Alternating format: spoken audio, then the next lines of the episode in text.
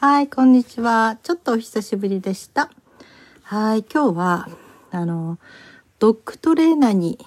トレーニングをしてもらった第2回目のシェアをします。はい、えー、元はといえばね、あのうちの犬が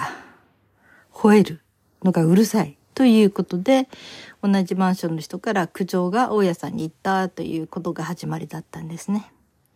で、えー、このドクトレーナーの方は10年ぐらい前にから私はちょっと知っていて、あのー、うちのカリンというね、犬を、えー、見ていただいたということがありました。で、その後もう数年ずっともうお世話になってなかったんですけど、今回また思い出してお願いしたんですよ。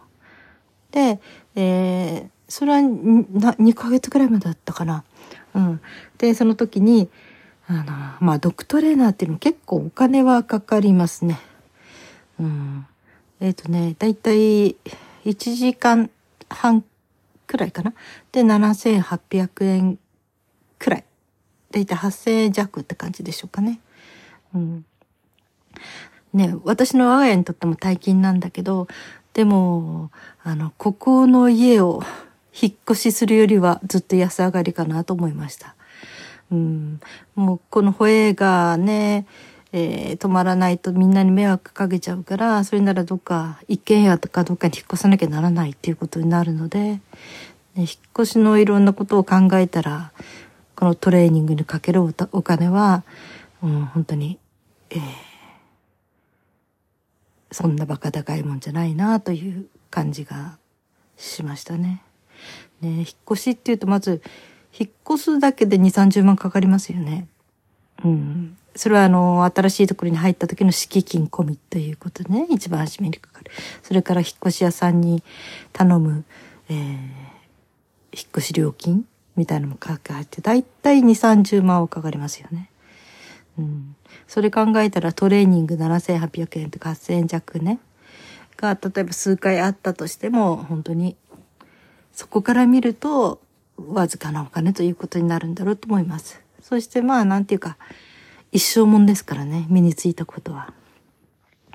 はい。そう、思い起こせば10年ぐらい前になんでかかったかというと、うーん、え、問題はね、あの、社会勉強ができてなかったんですね。社会科のトレーニングが。あの、子犬だったので、本当にちっちゃい犬だったので、もう家の中で走り回ってればいいなと思ったので、あんまり散歩も行かなかったんですよ。生後1年間ぐらい。まあ、我が家に来たのは5ヶ月だったんだけど、まあ、それから我が家での6ヶ月、7ヶ月ぐらいの間、あんまりそんな、しょっちゅう散歩には行かなかったんですね。ところが、犬っていうのは、生後1年ぐらいの間に社会科のトレーニングができていると、その後いろいろな意味で、えー、良好であるということだったんだけど、気づいた時はもう1年過ぎてたんですね。でもまだ間に合いますからということで、うん、とにかく外を連れて行くと、自転車とか車に吠えつくんですね。金一個ないのに通るたんびに怒るんですよ。向かっていくんですよ。車とか自転車に。それは危ないしね。うん。だから、まあ他の、なぜかうちの犬は他の犬に対しては全然怖がらない。どんな犬とも仲良く寄っていくんですけど、えー、飼い主は人間に関してはね、うん、知らない人に対してはすごく、えー、怖がりますね。うん、ただあの、自転車とか、車が通るたびに向かって吠えてくっていうのはちょっと危ないので、それをナーストレーニングもしました。まあやっぱり社会科トレーニングができてないということでね、うん。まあ、それでいろいろと吠えた、外で吠えた時の対処方法やなんかも教わった通りにトレーニングしたりしました。ただ、えー、その時にするトレーニングと今、えー、うちの犬が、あの、今12歳、13歳に入ったのかな？もう老齢、年齢で言うと60歳、人間で言うと60歳過ぎにするトレーニングとはもう随分質もいろいろ違ってくるらしいんですよね。まだちっちゃい犬の時は、えー、これから訓練して新しいことを身につけていけるんだけど、60過ぎ、人間の年で言うとね、60過ぎた老犬の場合は、もう訓練とかいうよりも、要するに相手が変わることを望まない。変わらせようと思ってもすごく難しい。ただ、あのー、少しでも楽な人間と犬が両方楽な生活をするために、うん、あの、お互いに信頼関係を育てていくという、すり合わせていくということで、まあ、工夫できることはいろいろありますねということでした。うん。で、前回は、そのチャイムが鳴った時とか、知らない人が訪ねてきた時とか、玄関にね、そういう時にとにかく吠えてうるさくなるという、それを、えー、うん、沈める方法というのを、トレーニングしましたね。うん。まずその、吠えた時、えー、ピンポーンってなった時に吠えた時に、その、気をそらす、その、ワンワンワンワンって吠えるよりも、えー、そんなことは大したことじゃなくて、ピンポン鳴ったことはね、もっと楽しいことがあるよってって、こう、餌を探させるとか、おもちゃ、あの、なんていうかな、おやつを探させる。要するに気を散らす。ということで、あの、いろいろと、うん。その場を収めるということをやっていましたね。それとあと少し自分の感情、その怖いとかそういう、そしてまたその怖いっていうだけじゃなくて、すごく静かなとこで暮らしているので、突然なる音。あの、今回苦情が来たのもね、コロナのことで何年、2年、3年の間、普段家にいない人がずっと家で仕事したり家にいるようになったら犬の声がちょっと耳についてきたということらしいんですよね。してうちの犬にとっても静かなマンションが例えばすぐ真上か真横かどっちかわかんないんだけどそこの人がいるというその音 普通の生活音なんだけどねそれが怖い、うん、静かな静寂な自分の空間を 脅かすものだったんですね。まあ、それで、えー、吠えてたっていうのがありました。だからそれを紛らわすというかね、うん、あれする方法として、まあ、いろいろなところからアプローチをする。うん、例えば、食事中に、えー、欲しいという時に、あの、まあ、食事中に人間のものをあげないっていうのも一つの方法だし、そういうしつけをするならそれをすればいい。だけど我が家的にはその、犬の食べれるものをちょっと分けてあげたいなっていうような、これは私、やるのは私だけかな。娘は食事中はあげないことに決めてるし、本当はね、家族それぞれが対応が違うっていうのは問題なんだけど、でもまあ、えー、我が家的にはそれぞれみんなポリシーが違うので、私は、えー、ちょっとあげるっていうことにしてたのでね。その時に欲しがったからつってあげない。えー、欲しかったらちゃんと伏せをして待ってる。そして伏せができた時には、あ、あのー、じゃあ少しねって言って分けてあげる。要するに不正をしてさえすればちゃんと分けてくれるんだっていう信頼関係ができると、その必要以上に吠えたりしないというね、ことを覚えてもらう。ということで、それはトレーニングができました。だから割とね、ちゃんと、あの、伏せをして待ってますね。じーっと待って見上げてますね。で、こっちがなんか落ち着かなくなってきてね、ちょこちょこ、まあ、上げて大丈夫な分ね。うん、っていうか、でも、でも、すごく、お、あの、お行儀は良くなりました。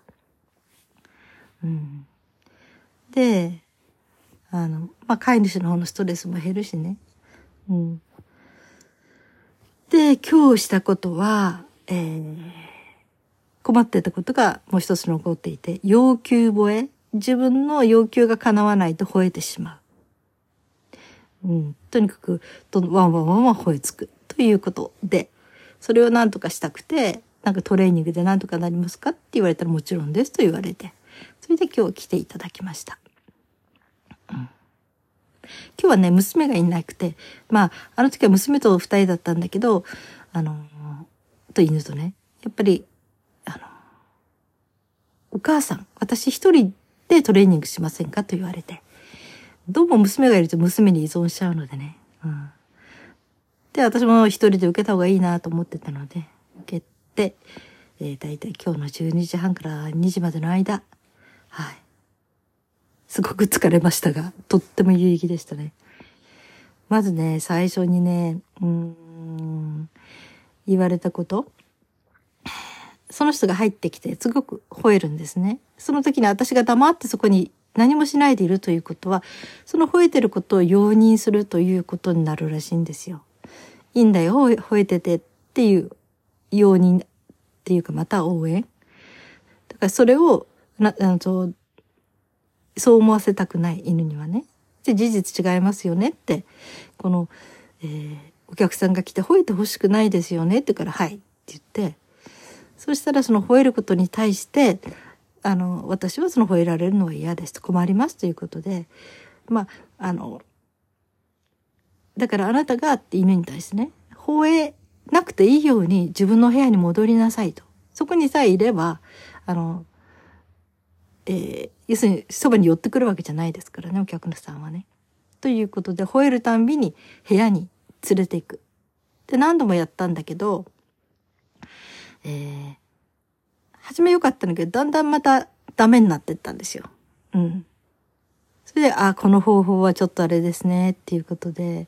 先生的なちょっと最後の手段なんですが、って普通はこういうことはしないんだけどもって言って、うん。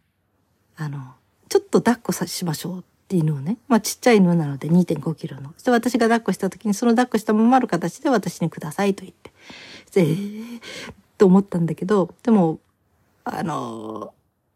抱きかかえて、初めはちょっと指を隠しますね。で、でこう、全部指まで全部服にくるめて自分のね。まあ、神はしない犬なんだけどね。まあ、そうやって抱えて。そしてこれが補定するんです言ったんですね。補定って私意味よくわかんなかったんだけど、その、保つっていう字ですね。保つっていうのを定めるって補定というのがあるらしくて。これはあの獣医さんとかトリマーの人たちが、えー、学ぶというか知っているスキルらしいんですよね。うん、あ、そんなのあったんだ、とか思ってね。で、その、えっ、ー、と、うちのカリンをぐっと抱いて、そしたら、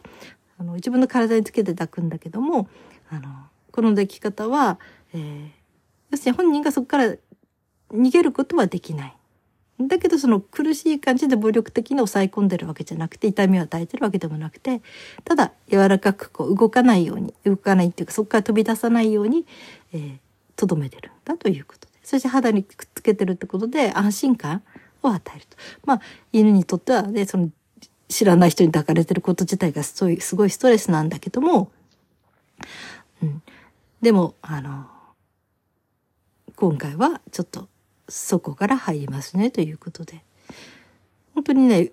動くんだけど、出ようとするんだけど動かない。うん。そしてその、どっしりとその補定してる人は何も焦らないで、ただ、ちゃんとコツがあるんでしょうね。うん。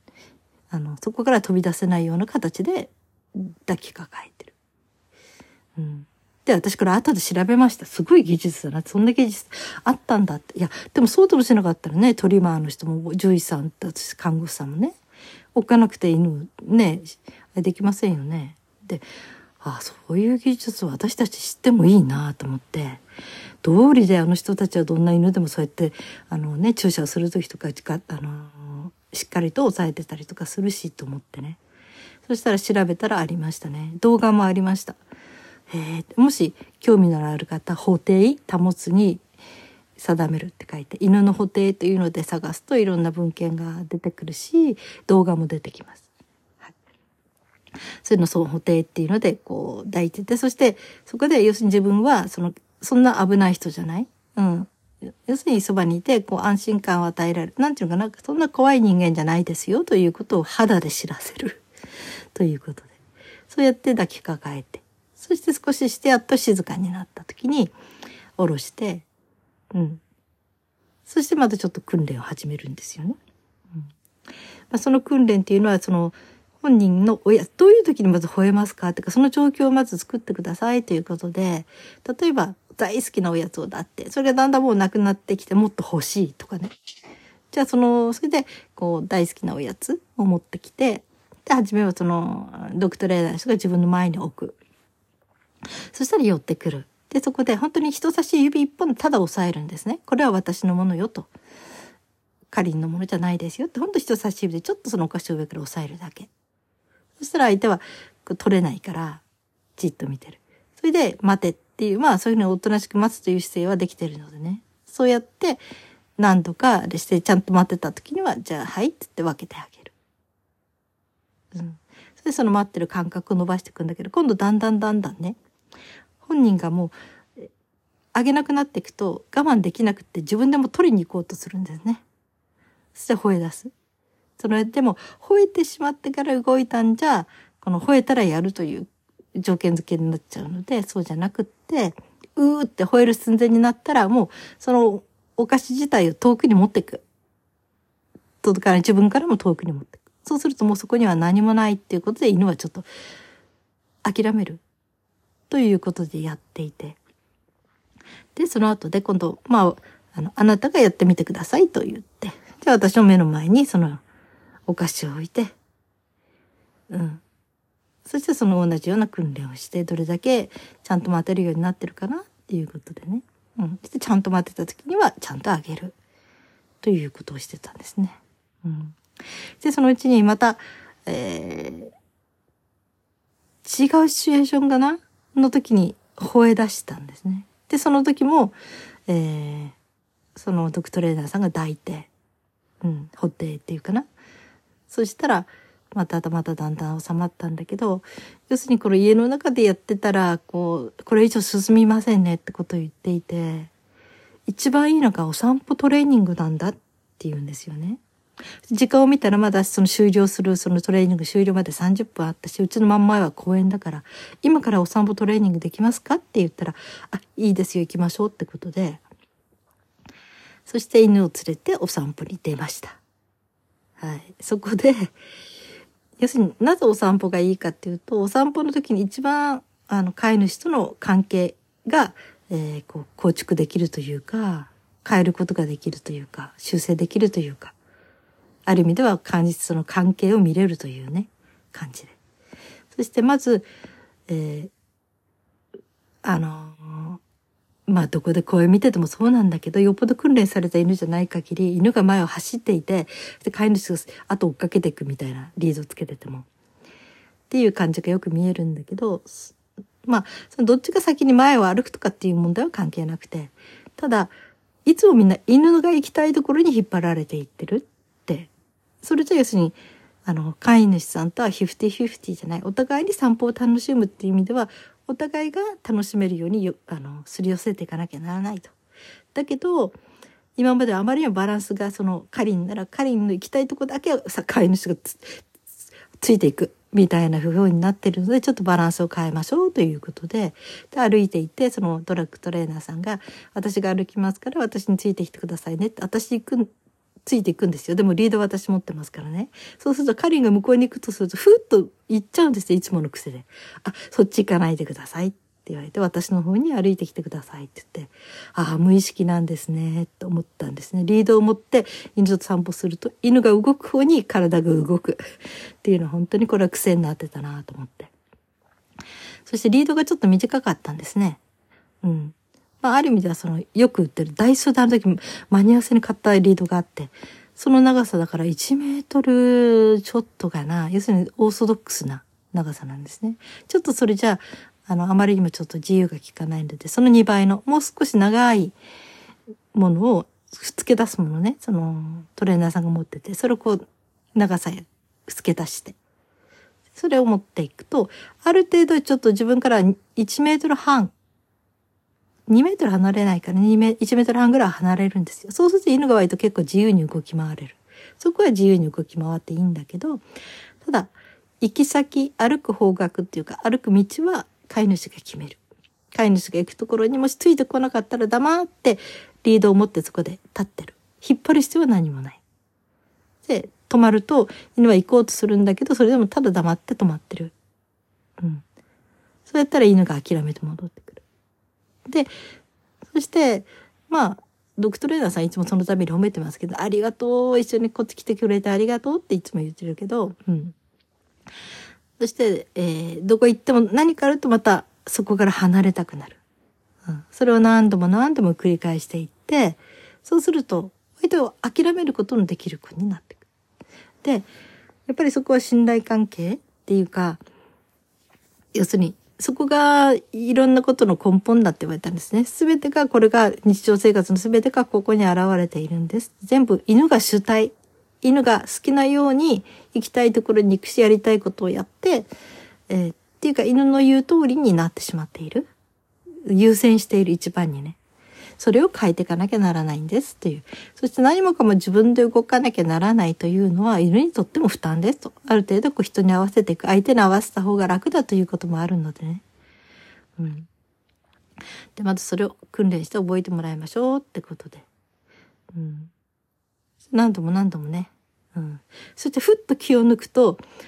引っ張られてる相手の方に引っ張られちゃうことがあるんですよ。それで慌ててグッと引き戻したら、あ、それダメですよって、言っていいよって許可を与えたのにいきなり引きずり戻されたら、本当に犬としてはどうしていいかわからない。で、グッと引っ張って足もズズって引っ張られちゃってね。うん、うちはハーネスなんだけど、それで、だから、行かない、行かせないと決めたら絶対そこから動かさない。そして、犬が行きたがる方向で自分たちと行かない方向に行こうとした時にはもうただ黙って行かせない。こう、リードを持って動かないだけ。引っ張ることは何もない。動かないっていうことを、これは、えー、ちゃんと、あの、線引きしてくださいって。うん、とにかく、どこで線引きするか。一つ、ここだけは譲れないって、ここは譲らない。ここは線引きするということをしっかり決めてしまう。で、そこは決して絶対どんな条件のもとでも譲らないということはとても大事なことなんですと言われてね。はあ、と思って。あとはそのね、リードが1.5メートルぐらいか2メートルぐらいの範囲で何をしようと、それは本当に犬の自由だし、そのクンクンクンクン草の匂いを噛んだり、いろんなことするのとっても大事なことを刺激になる。脳の刺激にもいいし、いろんなね。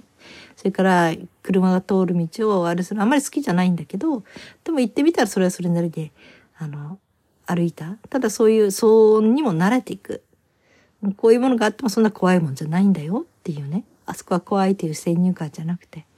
そうやっていろんな音に慣れていけば家の中にいてね、ちょっといろんな音がしても、あの自分の家以外の割とこう、えー、怖いものじゃないんだなっていうね。というふうに思えていくようになりますということで。はい。うん。まあそんなんでね。ただね、私もすごく楽でした気持ちが。いつも犬に振り回されてるというか、犬の行く方に連れてってもらうから、連れて、連れてってもらうというか、あの、ついていくから、はっきり言ってつまんないんですね、お散歩がね。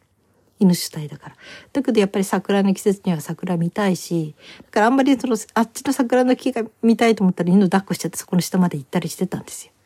ところが、いや、その時もちゃんと一緒にいてくださいねって言われて、そうなんだなと思って、うん。そして、あの、例えばその、リードがその1.5とか2メートルだったとして、それでもう30センチ向こうに行けば、えー、あの、草の匂いが噛めるっていう、それぐらいの時はその、行かせてあげてください。30センチくらいならちょっといいですよと、それまでやるのはちょっと意地悪になりますからねって言われて、で、ちょっとそれぐらいの距離なら、まだ、あの、草の匂いを嗅ぐのに、ちょっと行ってもいいと。うん。そう、それと、えー、木のところにこう絡まるんで、自分が行くとリードが絡まる。そうすると人間がついててぐるーって回って直してあげるっていうのがあったんだけど、えー、それ自分で行かないでくださいっ、犬はちゃんとわかりますからって、犬はね、そういう風になっても、あ、飼い主さんがやってくれると思うから何もしないんで、って言われて、あんまり曲がり、回り込んじゃって難しいのは無理だけど、だいたいこの180度ぐらいまでの角度なら犬自分で戻ってこれますからって言われて。うん、そして戻りにやすいように、その犬のそば行ってすぐそのリード踏むんですね。そうするとリードが下になるから、犬がそこをまたいで来れやすい。方向転換できやすくなる。ということも教えてもらって。そうなんだ。って私歩いてて2回ばかりね、え、そんなことできるんですか？って言ったんですよ。まさかそんなね、木のところに曲がり込み、回り込んだ時自分で戻れると思ってなかったし、それから何かの時思わず言ったんですね。ドッグトレーナーさん、私かりんちゃんがかわいそうになってきましたって言ったんですよ。かりんちゃんもっといろんなことができますって、それをできないもんだって赤ちゃん扱いしてる。うん。それはかりんちゃんかわいそうです。かりんちゃんに失礼ですって言われて。はあ、そうかって。いや、まあ、すごくそこ勉強になりましたね。ただ本当にお散歩、こんなお散歩なら私してもいいかなって思ったんですよね。まあ普通に惰性的にまあ連れていかなきゃなんないと思って、たらたらとなんかね、あれしてたけど、あの、こっちも散歩しながら自分の行きたい、りあの、自分の行きたい方向は変えない。うん。そして、だけどその行きたい方向の中にまあね、かりんが喜ぶ方向も、あの、喜ぶこともいっぱいあるしね。うん。で、そこで、うん、まあこれ慣れてくるとあれなんですって。はい、こっからあなた好きにしていいよってそういう区間っていうのは自分で見つける。でもその合図でそれが犬が自由に動けるような、あの、場所っていうのかな。うん。そういうの場所も決めてあげれるっていうのをずっと前に聞きましたね。ただ今はとにかくバランスがあまりにも偏ってるので、今こっちにとにかく合わせてもらう練習しましょうということですね。うん、だからね、すっごくある意味で緊張してしんどかったんだけど、でもちゃんといざとなったら狩りに戻ってくるし、まあ一生懸命抵抗するっていうのはあって、本当に抵抗してますねって、まあこれが今までの癖だったんでしょうねって。だから自分のやりたいようにやってきた。うん、いや、そんなね、何もかもわがまま言わせたわけじゃないんだけどね。でもそれが自分の要求が取らないと吠えるということになっちゃう。っていうことを聞かされて。ね確かにその、自分はね、大丈夫だったってそんな甘やかしてるつもりはないと思っても、実際にお散歩ではすぐ無意識に犬の、犬の好きな方へズルズルズルとも行っちゃうのが私も癖になってて。でもそれじゃ楽しくないんですよ、一緒にいてもね。本当にお散歩っていうのは両方が楽しくないと、うん、これはお互いにとって良くないので、ということでね。うん。うん。本当になんかね、うん。散歩の意義が分かった。で、散歩の時だからこそ、そういう人間関係、お互いを信頼する。お互いを、なんていうのかな。の関係を修正していく。で、最終的には50-50になる。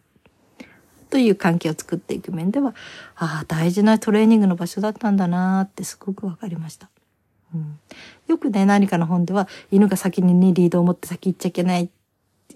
って言うけど、あ、そんなのはどうでもいいことなんですって言ってた。その、その人イギリスの方でいろいろ訓練してきた人でね、向こうではノーリードでいろいろあれしてるけれども、そんな前に行ったからってね、自分がね、そう下に見られてるとかそんなことはないです。問題は、あの、信頼関係ができてるかどうかで、隣にいても信頼関係が出てきてなきゃダメだし、ということで、いろいろ学ばしてもらいました。だからこれから一週間、いろいろと、まだまだあるかもしれないけど、一週間ぐらいこのトレーニング積んでいくと、かりんちゃんとの散歩もお互いにとって快適なものになるでしょうということで、快適なものになると、やっぱり散歩の時間も伸びるし、回数もね、うん。今までよりは一回ぐらい増えるかもしれないし、なんせ目の前すぐ大きな公園なので行かない理由はないんですけどね。まあ、そういうことで、うん。なんか、ああ、これから自分を散歩をちょっと増やしていけるかなって。そうするとかりんのね、うん、あのストレスも減るし、うん、本当は老犬になると散歩行って楽しんであとは家で寝てる。というのが理想的な姿なんですって。なるほどって思いました。ああ長くなっちゃいましたね、うん、自分の覚書みたいな感じで喋りました。話聞いてる人に犬飼ってる人いるでしょうかね。でもね、これなんか普遍的なことじゃないかなって思いました。これは犬と飼い主だけの考えじゃなくて、人間関係にも言えることかもしれないなって、全部相手に譲って振り回されちゃう母親っていうのもいるしね。特に不登校児っていうすごい難しいことも抱えちゃうと、とにかくその子に寄り添おうとしてる間にも全てそっちのペースでして親がヘトヘトになっちゃうとかね。だけど一緒に暮らしてたら、やっぱり両方が快適に暮らしていくためのバランスっていうのがあるから、相手にあまりにも優先的になってる場合には、少し少し少しずつ修正していくことで、結果的に両方が幸せになれるというね。だから友達でも何でも言いなりになってる状態は良くなくって、うん。お互い50-50になれるような、そういう関係を作っていくためのその信頼関係の作り方にすごくなんか適用できるかなって思って聞いてました。はい。えー、今日は大変長くなってしまいました。はい、札幌はとてもいい気候でしたね。えー、皆さんのところはどうでしょうか？はい。今日も生きていてくれてありがとうございます。生きていてくださってありがとうございます。それで、あらごめんなさい。それでは、また。